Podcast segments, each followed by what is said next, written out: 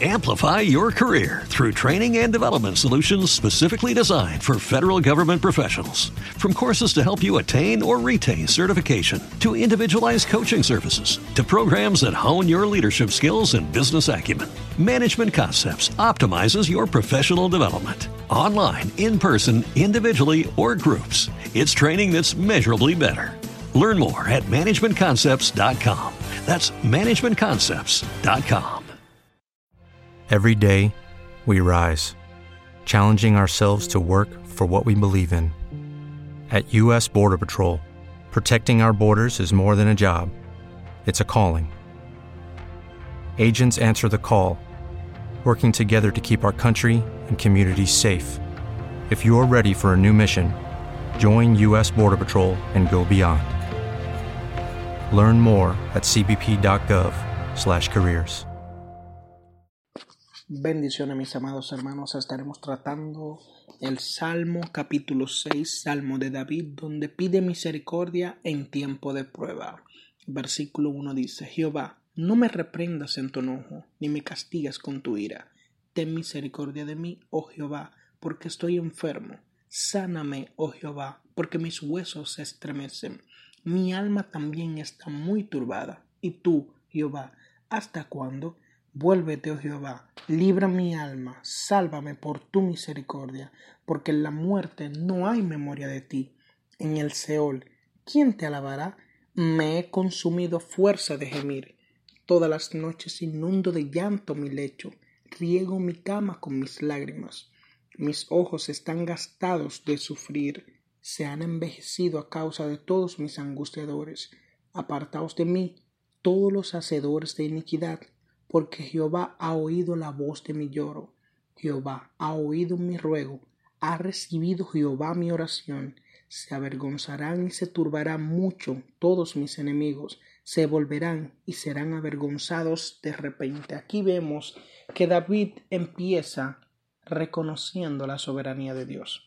David empieza este salmo con una aflicción latente, una persona que es llamada conforme al corazón de Dios. Una persona que tiene una relación íntima con Dios está afligido.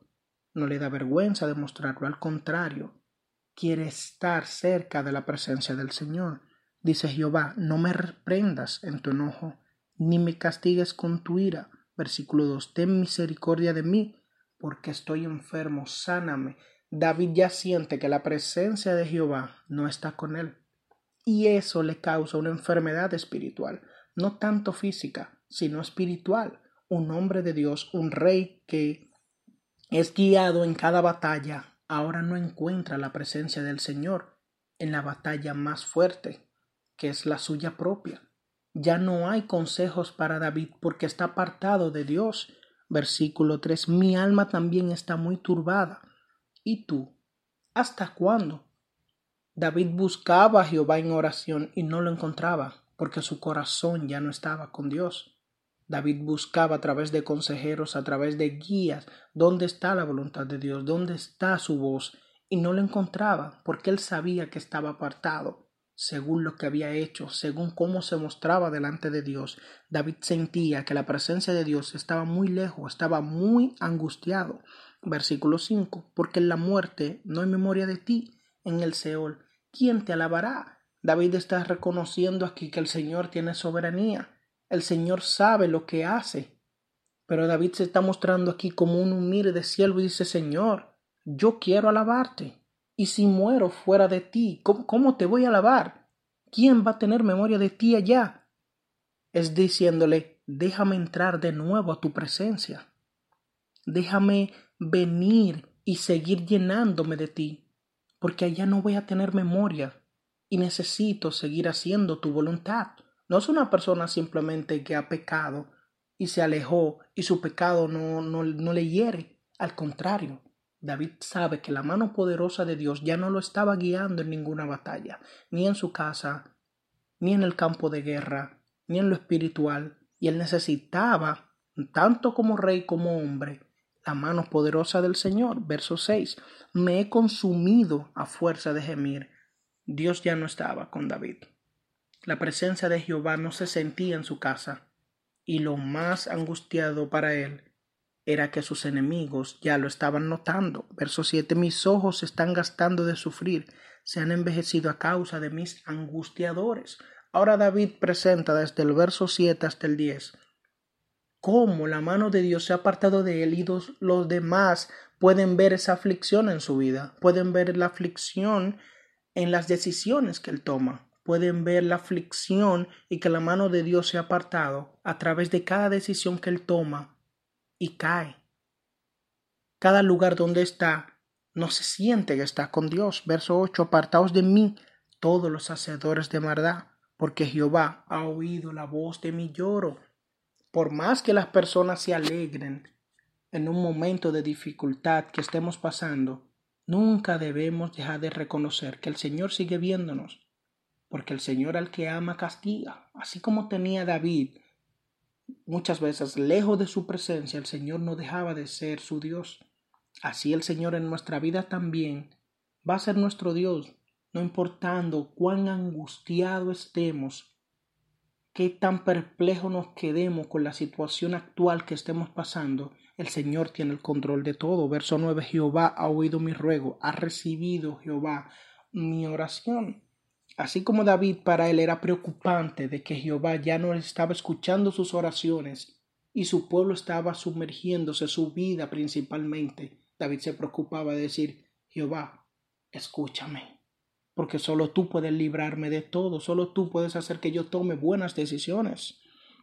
Verso 10, se avergonzarán y se turbarán mucho todos mis enemigos, se volverán y serán avergonzados de repente es un momento simplemente que nosotros pasamos fuera de la voluntad de Dios.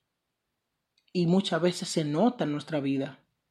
Pero esas personas que están esperando siempre que caigamos, el Señor los está mirando. Muchas veces son de tropiezo para nosotros en un momento de dificultad en vez de dar la mano y el Señor también le dará su recompensa.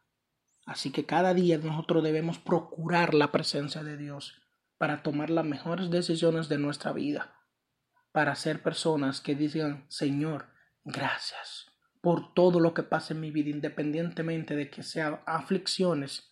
Yo sé que el Señor siempre estará conmigo en donde quiera que vaya. En el nombre de Cristo Jesús, debemos siempre estar pendiente a todas las cosas que nos manda la Biblia y a ser obediente. Amén. Amplify your career through training and development solutions specifically designed for federal government professionals. From courses to help you attain or retain certification, to individualized coaching services, to programs that hone your leadership skills and business acumen, Management Concepts optimizes your professional development. Online, in person, individually, or groups, it's training that's measurably better. Learn more at managementconcepts.com. That's managementconcepts.com. Every day, we rise, challenging ourselves to work for what we believe in. At U.S. Border Patrol, protecting our borders is more than a job, it's a calling. Agents answer the call, working together to keep our country and communities safe. If you're ready for a new mission, join U.S. Border Patrol and go beyond. Learn more at cbp.gov/careers.